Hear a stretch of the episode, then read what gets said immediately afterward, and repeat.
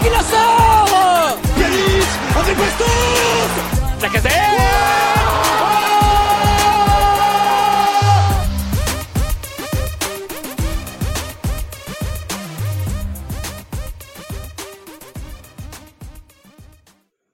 Salut à toutes et à tous, c'est un nouveau podcast du Gone Olympique. Les semaines se suivent et se ressemblent du côté de l'Olympique lyonnais. Un début de saison dramatique, le, le mot est dit et doit être dit. Euh, nouvelle défaite, euh, cette fois-ci contre Clermont, euh, qui était la lutte avec nous entre dernier avant-dernier. Et bah, nous sommes officiellement dernier de Ligue 1, puisque nous avons perdu contre Clermont hier soir 2 buts à 1, au terme d'un match, une fois de plus, catastrophique dans pas mal de, de, secteurs du jeu. En plus, on n'avait pas la réussite avec nous sur certaines situations. Enfin bref, on va débriefer tout ça. Et avec moi aujourd'hui, j'ai Arthur et Corentin. Salut les gars Salut, Salut les gars. les mecs. Vous allez bien Écoute, on va te faire la réponse qu'on s'est tous fait avant de commencer l'enregistrement. Euh, la vie en général, pas trop mal. Euh, L'Olympique lyonnais, pas du tout. Voilà, voilà. Ouais, c'est bah, un bon truc. Au moins, on est en vie. Au moins, on est en vie. oui, c'est ça, on respire, c'est déjà ça de prix. Euh, non, oui, plus sérieusement, euh, morose, morose du côté de Lyon, et morose, je trouve encore le mot très faible, puisque si on était milieu de tableau, oui, ce serait considéré comme morose, mais là, ça commence à être forcément dramatique, d'autant plus quand on voit les déclarations euh, de la direction et de John Textor hier soir, qui dit qu'il faut pas regarder en arrière et en avant, et qu'il n'y a aucun problème, on on descendra pas en Ligue 2 je trouve que c'est quand même, je sais pas ce que vous en pensez, gars, on va commencer par là, c'est quand même un discours assez embêtant au vu de la situation. Je veux dire, je comprends qu'il qu veuille dans l'esprit rassurer, mais enfin là, l'heure n'est plus à rassurer. Euh, l'heure est à euh, tirer la sonnette d'alarme et à faire euh, les choses très sérieusement et à faire face à la situation. Qu'est-ce que vous en pensez? Pour moi, il y a deux choses. On peut le voir de deux différentes manières. Euh, soit on se dit bon, ok, c'est Textor euh, qui la joue à l'américaine, euh, vision très américaine des choses, euh, regard haut, peu importe la situation. Euh, on garde notre fierté. On est presque dans, euh, on, on s'aveugle presque volontairement et on se dit que non, c'est impossible, ça ne nous arrivera pas et on voit les choses du bon côté. Ou alors on peut aussi se dire qu'en fait il est très grand temps, comme nous on le voit plus, depuis plusieurs semaines, euh, que tout le monde, des joueurs à la direction et donc à Textor, euh, bah, se mette dans la tête que l'OL joue le maintien parce qu'on l'a suffisamment dit, cette équipe n'est pas prête à ça. Aucun joueur de cet effectif euh, à part peut-être allez Mama euh, n'a été dans des équipes euh, qui jouaient le maintien euh, et donc il faut que tout le monde se mette ça en tête pour que tout le monde s'y prépare et, aborde les matchs de cette manière donc je comprends l'idée derrière cette déclat de Textor même si elle est maladroite mais c'est pas du tout selon moi la stratégie à adopter en ce moment Ouais, je suis assez d'accord avec ça. Euh, moi, j'ai quand même l'impression que euh, Textor, il, a des, des créanciers au cul et il faut pas qu'ils disent que ça va mal sinon ça va être ça va être la galère pour lui.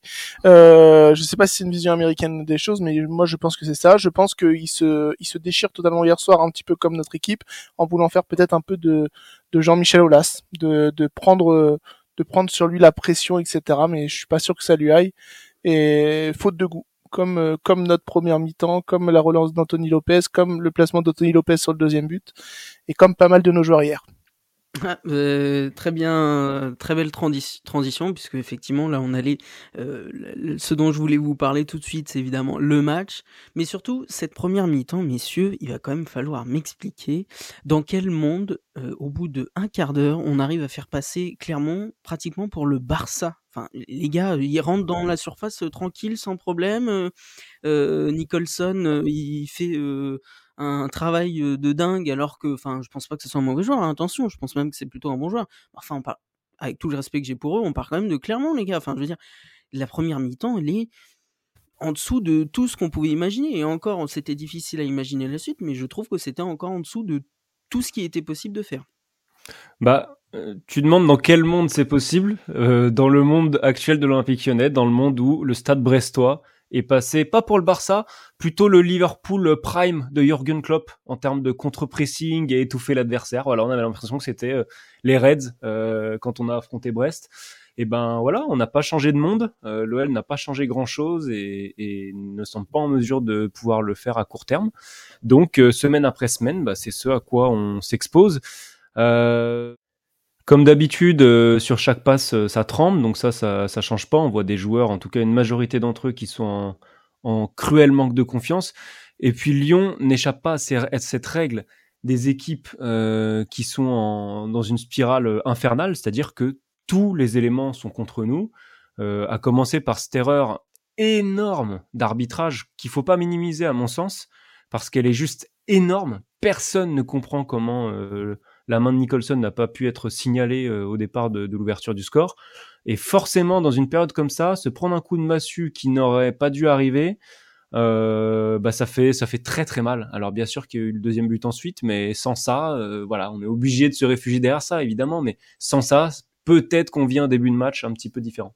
Alors juste avant que Corentin puisse répondre, je Enfin, moi, je suis plus, je, je suis d'accord. Hein, il y a une, une erreur d'arbitrage manifeste, on peut pas la nier. Enfin, pour moi, j'ai un peu du mal à ce qu'on se réfugie derrière ça, dans la mesure où euh, où certes il y a cette erreur là, mais enfin dans la suite de l'action, euh, Nicholson euh, il s'amuse tranquille. Hein. Lovren, on se demande ce qu'il fait là. Euh, c'est une catastrophe absolue. Hein. Je suis ouais, complètement d'accord aussi. Faut pas minimiser. Ouais, je suis pas, je suis, je suis d'accord. Euh, faut pas minimiser euh, l'impact de, de Lovren là-dessus. Après, c'est les, c'est les questions de spirale. Hein. Des fois, euh, bah, quand t'es la tête dans le seau, il bah, y a tout qui tombe encore plus dessus et et t'es bon pour euh, pour euh, pour couler. Mais euh, mais je pense que il est, elle a été soulignée cette cette erreur. On a vu à la fin de la mi-temps Fabio Grosso parler avec l'arbitre de la Ouais, rencontre ouais. notamment. Mm. Bon, il n'allait pas nous siffler en deuxième période non plus, mais mais c'est vrai que que Lovren est, plus que coupable sur cette action de regarder Nicholson et c'est là aussi une faillite un petit peu de nos cadres, mais je pense qu'on en reparlera avec euh, d'autres joueurs aussi. Mais justement, c'était euh, la suite euh, en termes de faillite. Est-ce que vous trouvez pas que euh, il serait temps d'ouvrir le dossier de notre cher Anthony Lopez? Pourtant, j'ai un grand respect pour lui et son parcours à Lyon, hein, mais est-ce que vous pensez pas qu'il faudrait en parler? Mais je pense que, euh, bien sûr qu'hier, moi, le deuxième but, euh, il m'est insupportable au ralenti. Parce que c'est pas possible de se faire, de se faire lober sur une frappe euh, Sachant mi-hauteur. qu'il est plutôt petit, il devrait anticiper ça. Mais bon. Voilà, enfin c'est pas possible. Lopez et ses positions trop avancées, de toute façon c'est des choses qu'on a déjà évoquées. Donc bien sûr qu'il faudrait aussi ouvrir le dossier Lopez, mais je vois pas pourquoi on n'ouvrirait pas le dossier Lacazette aussi, parce que pour moi son match hier il est pas, il est pas bon. Son attitude, son son son langage corporel, euh, c'est pas bon. Donc en fait on peut ouvrir tous les dossiers. On a on a parlé de Lovren. Lovren censé être un cadre, il est cataclysmique depuis son retour. Son deuxième match, hein, si je dis pas de Mmh, bêtises, ouais, son deuxième match. Mmh. Déjà contre Reims, c'était cata. Il faut vite sortir des Yann Lovren de, de l'équipe. Euh, parmi les cadres attendus, il y a peut-être éventuellement Cacré que j'ai trouvé un peu mieux hier dans l'utilisation du ballon. C'était dans les moins pires, je trouve, euh, Cacré. Voilà. Et, et, et, et, et, venez, venez pas me parler de Tolisso. Enfin, si, c'est c'est le but d'un podcast, mais euh, Tolisso, il fait un centre euh, qui se transforme en but, on sait pas trop comment. Et à part ça, euh, son entrée, elle est dans la dans la droite lignée de ses dernières apparitions, dans euh, l'intensité, dans euh, la, la non prise de risque, euh, dans tout ça. Donc en fait, euh, je veux bien ouvrir le dossier de Lopez, mais il y a 15 dossiers à ouvrir dans cette équipe. Bah, franchement, euh, bah, si vous voulez, moi je, veux- je veux bien l'ouvrir le dossier Anthony Lopez. hein. Vas-y, vas-y, Corentin. Je, je l'ouvre, hop, je regarde ce qu'il y a à l'intérieur, je vois Rémi Rioux, hop, je referme le dossier Lopez, donc euh, il y aura, il y aura pas le choix. Non, Non, c'est non. la vérité. Oui, non, mais il y a Ouais. Perry qui est censé arriver au mois de janvier. Faut aussi le prendre en compte, ça. Ouais, enfin tout ça, c'est très très Ah, très oui. hypothétique. Hein. Euh, Ah non, mais c'est le- hypothétique, mais dans la mesure où ça devait arriver, euh, Lopez, ses oreilles vont plus que siffler hein, si ça arrive. hein. Ouais, mais est-ce que dans une saison comme ça, c'est la saison où tu mets en concurrence ton gardien, qui fait partie de l'âme de ton club, euh, on peut lui reprocher plein de choses, mais ça fait partie de ces joueurs-là qui, qui, peut, qui ont envie de laisser leur peau sur le terrain s'il le faut pour maintenir l'OL. Est-ce que c'est vraiment la saison où il faut mettre en concurrence Lopez? Bah, Je suis pas sûr. une- Il y a, même dans il y a eu une- 10 milliards de saisons, on aurait pu le mettre en concurrence, Lopez. Ça fait des années que... euh, Et les fois, les fois où on a essayé de le faire, il a fait son caca nerveux. Excuse-moi, hein, mais euh, Oui, mais là, d'accord, sauf que je pense que Textor, les, les cacas nerveux d'Anthony Lopez, euh, je- pour parler un peu vulgairement, je pense qu'il en a rien à cirer. hein. Donc, euh, bah si justement. demain, euh, oui, non mais je suis d'accord, mais je- enfin, j'essaie de pas me contredire, mais mais euh, si on a la chance de se maintenir, reportons ce dossier-là euh, à, à, la saison prochaine. Enfin, je veux bien mettre euh, en concurrence les joueurs de champ. Lopez, pour moi, c'est c'est vraiment pas la saison pour le faire. Pas ce poste-là, en fait. Lopez ou un autre, mais c'est pas le poste où il faut mettre en concurrence euh, une saison du maintien, quoi. Tu, tu parlais de éventuellement de la casette. Euh, Qu'est-ce que t'en penses, Corentin? Parce que moi, j'avoue que je, suis moins d'accord pour ouvrir le dossier la casette que le dossier Lopez. Mais justement, c'est le, principe du débat. T'en penses quoi, toi, Corentin? Moi, bah, je vais aller un petit peu contre toi parce que je trouve que le match de la casette il est cataclysmique. Mm -hmm. Qu'il a vraiment voulu prendre le ballon pour faire un petit peu ce qu'il voulait tout seul. On, on, en a parlé hier soir euh, dans le groupe, mais je trouve que à plusieurs reprises, euh, même s'il est skillé et qu'il a encore fait n'importe quoi, Mavaldé a été vraiment mis de côté par ses coéquipiers au profit d'Alexandre Lacazette, alors que Alexandre Lacazette était plutôt euh, en duel avec Coffrier qui a été très très bon en plus hier soir. Euh, c'est compliqué hein, pour Alexandre Lacazette. Là, il, il surnage pas du tout. Il essaie de faire des choses qu'il ne sait pas faire en voulant essayer de chercher un petit peu euh, des ballons et en le mettant sur sa tête et en allant jusqu'au but. Donc, donc c'est compliqué pour lui. Pour moi, il y a, il y a un réel dossier Alexandre Lacazette, mais c'est un dossier collectif. Au final, on va pas, on va pas le faire sortir, pas maintenant, pas, pas là où on en a le plus besoin. Mais, mais c'est une catastrophe euh, par, parmi tant d'autres. Bah, franchement, je vais être très honnête, hein, les mecs. Hein je trouve que hier, euh, alors la casette, il fait pas un bon match, hein, mais comme à peu près toute l'équipe, hein, ça on va pas dire l'inverse, mais dans l'attitude, je trouvais que c'était loin d'être le pire. Hein, euh, très honnêtement, euh, j'ai pas eu la sensation que c'était un Lacazette qui, au moins mentalement, n'était pas dans le coup. Non, Alors, mais après, c'est le débat éternel sur la casette et, et c'est ce qui lui a peut-être coûté cher en équipe de France, euh, avec, auprès, en tout cas auprès de Deschamps. C'est cette nonchalance qui peut ressortir par moment mmh. et qui, dans des périodes de tension comme ça pour les supporters, bah, peut sauter un peu plus aux yeux, forcément. Euh, c'est moi, c'est tout bête. Hein. Je me suis agacé pour un tout et un rien hier. J'ai vraiment pété les plombs de, devant la télé. Mais, mais, je me suis agacé sur des petits détails comme euh, bah, les, les 4-5 secondes qu'il mettait pour aller presser euh, Moridio quand il euh, gardait le ballon au pied en attendant qu'un attaquant vienne le presser. Je veux dire, ça c'est la base. Et plusieurs fois, il a traîné un peu à, à y aller. C'est vraiment des tout petits détails. Hein. Mais mmh. en fait, euh, ces détails plus ces détails, bah à la fin, ça fait peut-être un point quoi. Mais, mais non, mais euh, je veux dire, il est loin d'être irréprochable. Hein, mais je, moi, j'en étais pas encore venu jusqu'à ouvrir son dossier. Mais... mais, mais je veux pas ouvrir, je veux pas ouvrir le dossier la casette plus que je voulais le faire avec Lopez en fait. Donc, euh, mais, je, okay. ça m'est passé par la tête, donc je, je l'ai évoqué. Moi, à la limite, je sais qu'il y a un dossier beaucoup plus clivant. Euh, je sais pas si on a le temps pour l'ouvrir. Bah, mais moi, c'est le dossier Cherki. Ah. C'est le dossier Cherki parce que j'ai été, j'ai été, j'ai été révolté moi par sa sortie hier à la mi-temps. Je sais que, alors je dois faire peut-être partie des rares qui le défendent encore, Ryan Cherki. Mm -hmm. Mais en fait, euh, je, je comprends pas. Bien sûr que le changement de système, il pouvait faire sens. Et d'ailleurs, on fait une deuxième mi-temps qui est, qui est plus cohérente en 4-3-3. Mais en fait, il va falloir se rendre compte d'une chose. Et là, je vais me, je vais me contredire un petit peu par rapport à ce que j'avais dit au sujet de, Diawara euh, dans un précédent podcast où je disais que c'est pas sur des joueurs comme ça qu'il faut s'appuyer. Et ben en fait, je vais me contredire un petit peu et je vais mettre Cherki et Diawara dans le même panier, à savoir qu'ils font pas tout bien et, et je vais me recentrer sur Cherki. Il fait pas tout bien, bien évidemment, mais je trouve que d'une, il fait plus d'efforts qu'à une époque défensivement. Et d'ailleurs, il fait un gros retour à un moment défensif devant les yeux de Grosso, donc je sais pas ce qu'il lui fallait plus. Et surtout, il fait partie des rares joueurs de cet effectif qui n'ont pas peur d'avoir le ballon. Et ça, ça va être absolument essentiel jusqu'en fin de saison. Les Maitland Niles, les Akuoku, j'ai rien contre eux, hein. c'est peut-être des bons joueurs dans d'autres contextes, mais ils ont peur. Ils ont peur. Cherki n'a pas peur. Alors il va nous agacer parce que des fois il va pas donner le ballon, il va faire un crochet de trop, etc. Mais ce joueur, aussi jeune soit-il, il n'a pas peur et on a besoin de, de joueurs le plus possible comme ça en fait. C'est indispensable.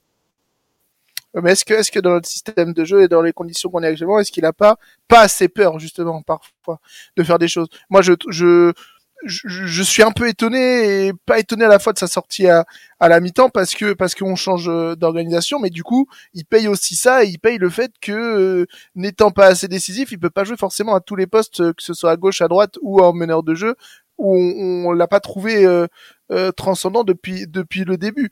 Donc euh, qu'est-ce que Grosso cherche à faire Je ne sais pas. Est-ce qu'il cherche à, le piquer au point pour le faire rentrer dans le moule qu'il veut? Mais je suis assez d'accord avec toi sur son retour défensif, notamment en, en, en fin de première mi-temps. Là, il semble, il semble concerné. Et moi, j'ai peur que Grosso, il soit pas à l'envers dans sa gestion et qu'il ne le perde pas tout simplement. Mais est-ce que justement, euh, parce que moi, Cherki, je suis pas forcément d'accord, sa sortie m'a pas étonné. Alors son retour défensif, euh, les arguments que vous avez donnés, euh, je suis ok.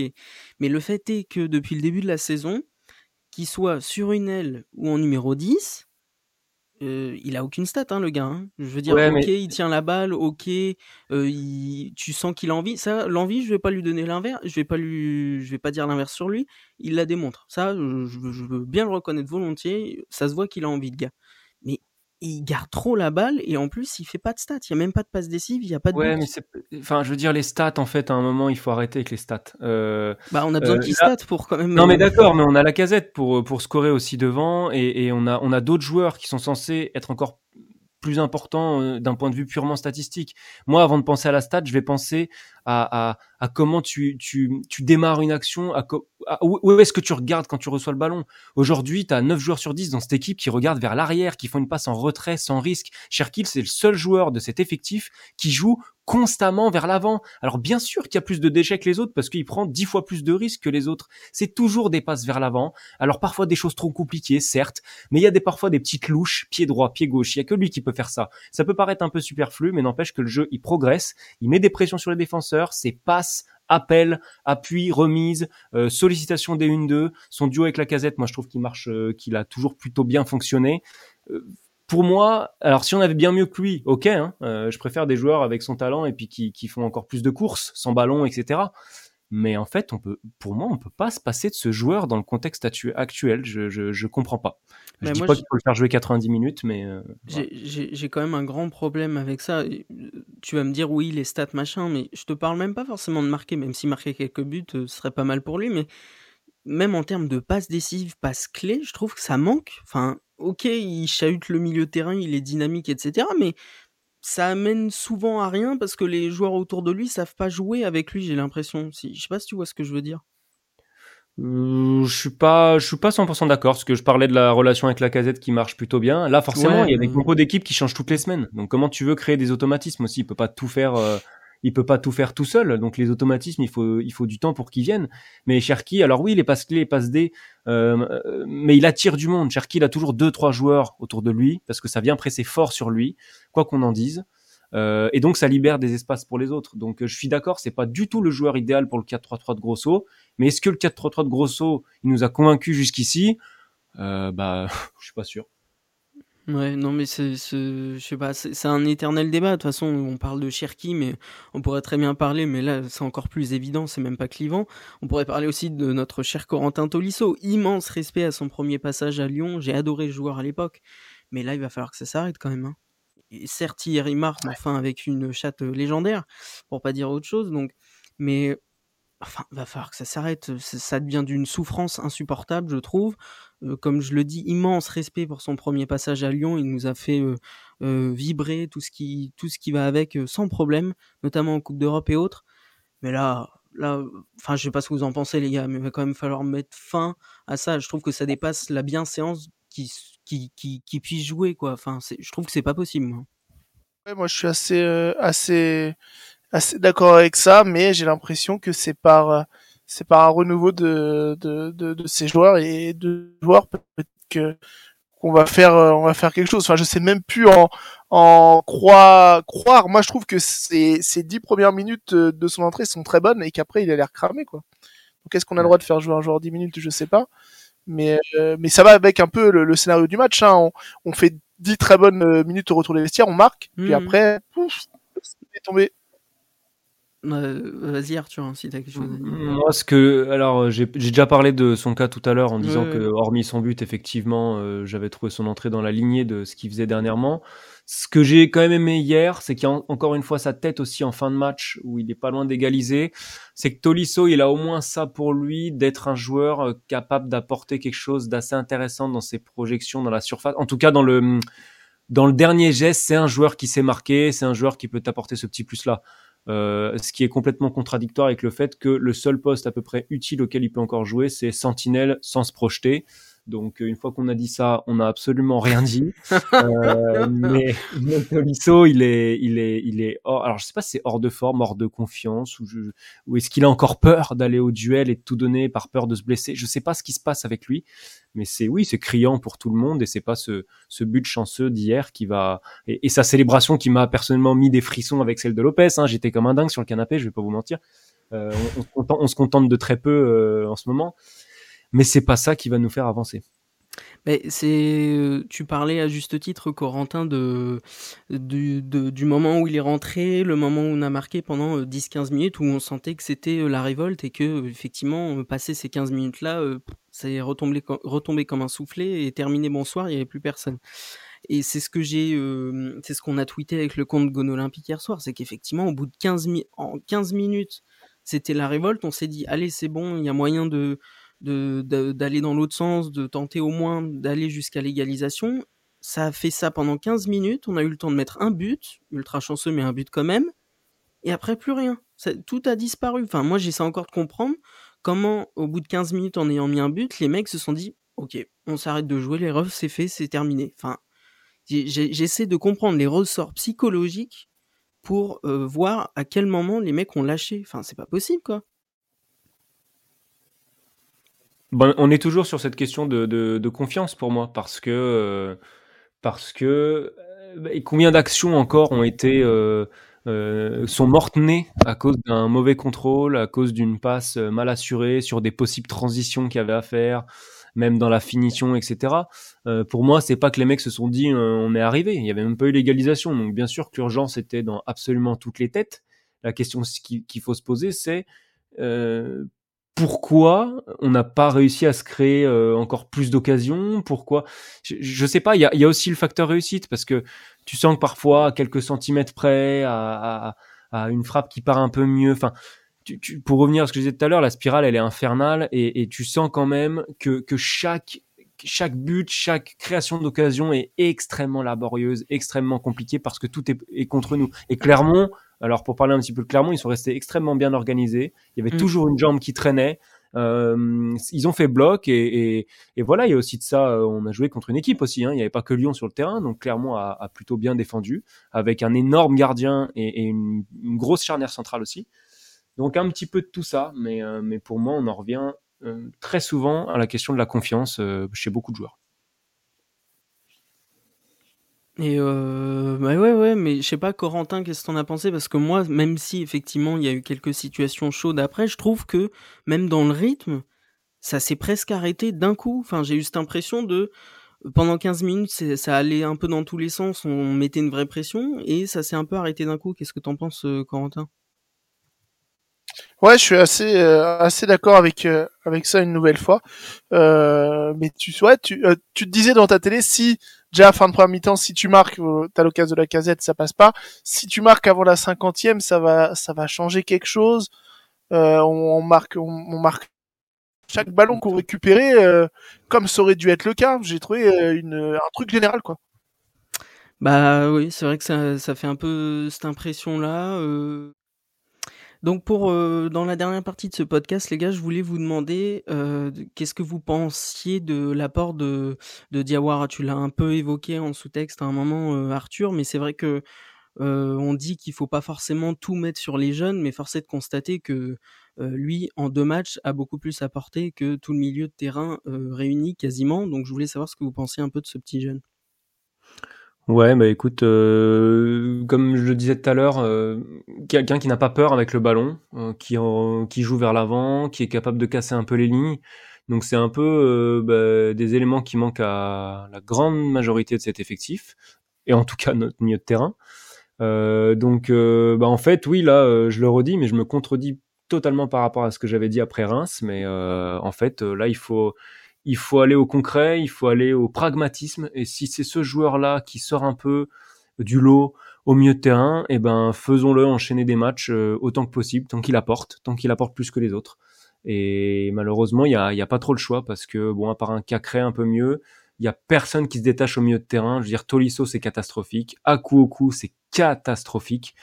Donc en fait, euh, Skelly Alvero, euh, je je sais même pas s'il était sur le banc. Ouais.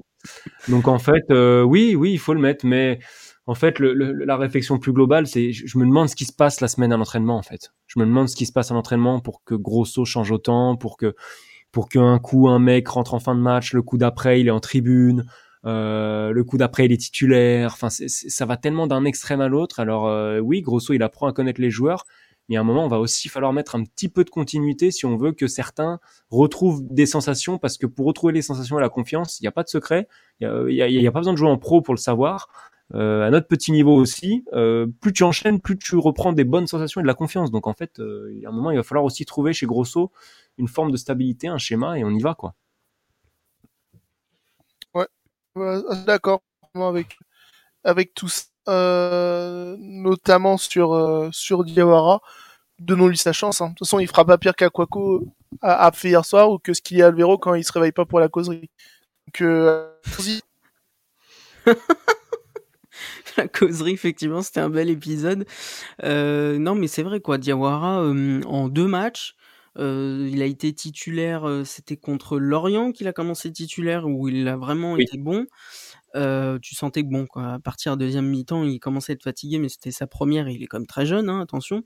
Mais euh, il a apporté déjà pas mal. Et là, en une entrée, pareil, il, tu sentais que c'était un mec qui bougeait, qui courait. C'est quand même un détail de, de taille pour l'Olympique Lyonnais, et que il avait envie, quoi. Il allait faire le pressing, il courait partout, il apportait techniquement, il portait le ballon vers l'avant, comme tu disais, Arthur. Donc je trouve que c'est ce genre de joueur, même si très jeune, même si on se dit ça peut pas être quelque chose de viable sur le long terme parce que ça va lui mettre beaucoup de pression sur les épaules ce jeune-là. Euh, faut aussi euh, qu'il soit entouré de, de joueurs d'expérience, mais force est de constater que dans l'instant T, il faudrait effectivement installer ce, ce jeune Diawara puisque euh, voilà, comme on vient de le dire, il apporte énormément, énormément, énormément. Et moi, un truc qui m'inquiète, je termine sur ce sujet-là, euh, un autre sujet je, pour terminer le podcast, c'est le calendrier, messieurs, c'est le calendrier à venir, où euh, là, on a passé une période où c'était la période où il fallait quand même se faire des points et regagner, et c'est la période où on n'a pas été en capacité de regagner. le calendrier des matchs à venir m'inquiète énormément. Je sais pas ce que vous en pensez ah bah. de côté, j'imagine que oui, mais euh, ça m'inquiète. Évidemment. Il y a une époque, il y a une époque où l'OL nous agaçait énormément, je pense à l'époque Genesio, nous agaçait énormément contre les euh, soi-disant petits et nous euh, régalait à intervalles réguliers contre les gros. Mais là, mais j'espère, j'espère que tout le monde a bien en tête chez les supporters pour s'éviter des désillusions que, ça c'est plus possible en fait, que ça n'existera pas. Là, je vois déjà des Marseillais en train de faire les faux peu heureux, en, en, train de se dire ouais, on sait très bien ce qui va se passer, c'est nous qui allons concéder, offrir à Lyon leur première victoire de la saison.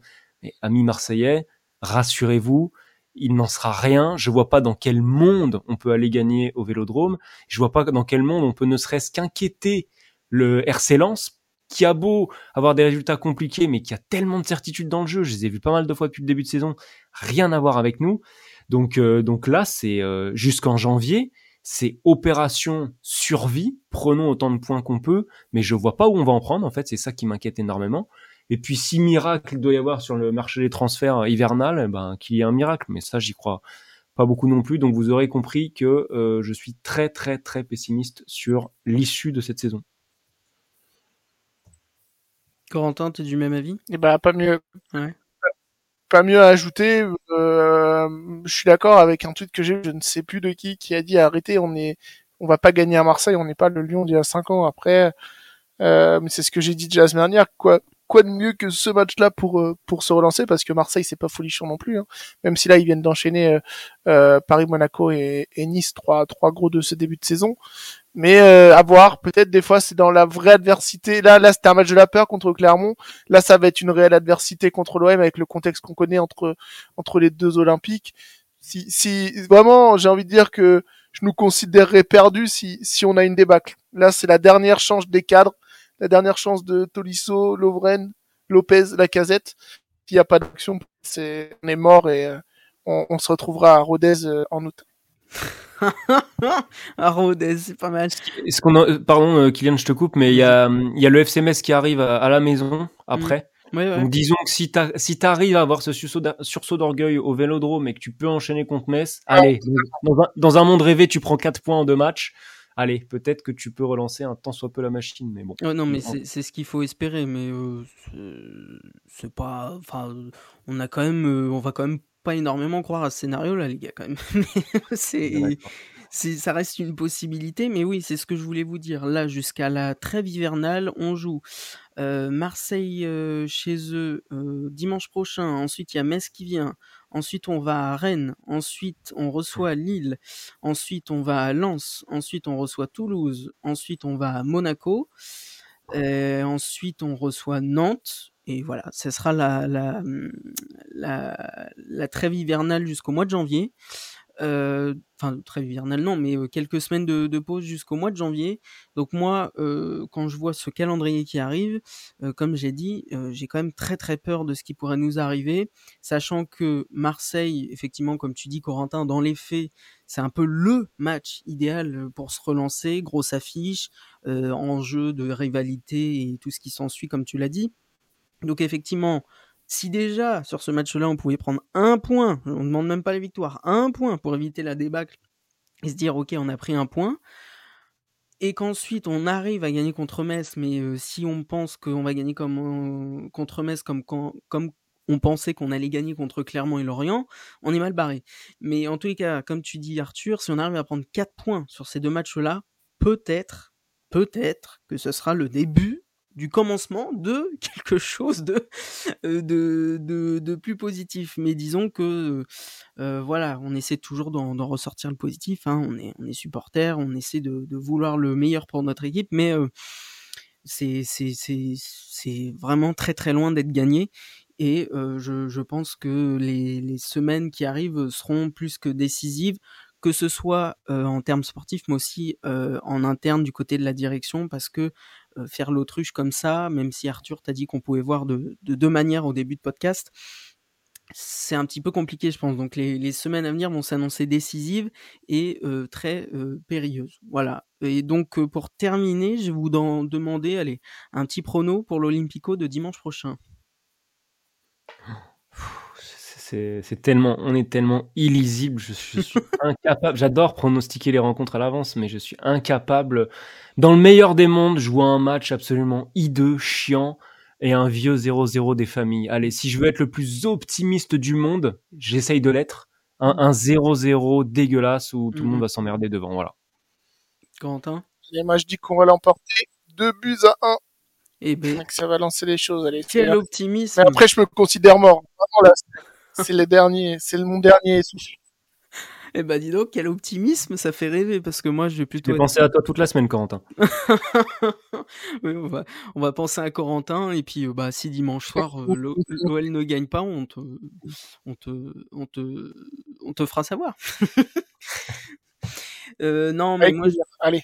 ouais, bah on va essayer, mais bon. Euh, non moi j'essaie, je vais, je vais, j'allais dire la même chose que toi Arthur. Euh, J'ai juste espéré le 0-0, un match euh, euh, sans saveur, sans envie, un match d'un niveau immonde, mais au moins un match où on ne perdra pas. On va essayer d'espérer ça, c'est dire à quel point on en est arrivé avec l'Olympique lyonnais. Mais bon, voilà, à suivre dans les prochaines semaines qui, comme je dis, vont s'annoncer décisives. Ça va être la fin de ce podcast. Je vous remercie d'être venus, les gars. C'était cool, comme d'hab. Eh ben, merci à vous, messieurs. C'était un, un plaisir d'échanger avec vous, à défaut de prendre du plaisir devant l'OL. Mais, même euh, à débriefer, c'est de plus en plus compliqué, je trouve, euh, parce Ouais. que bah on se répète hein, quand même au bout d'un moment, et puis bah ça fait pas plaisir de parler d'une une énième défaite de notre cher Olympique Lyonnais. Mais bon, allez, on continue, on est là, on est aussi là pour faire des podcasts et euh, se faire plaisir.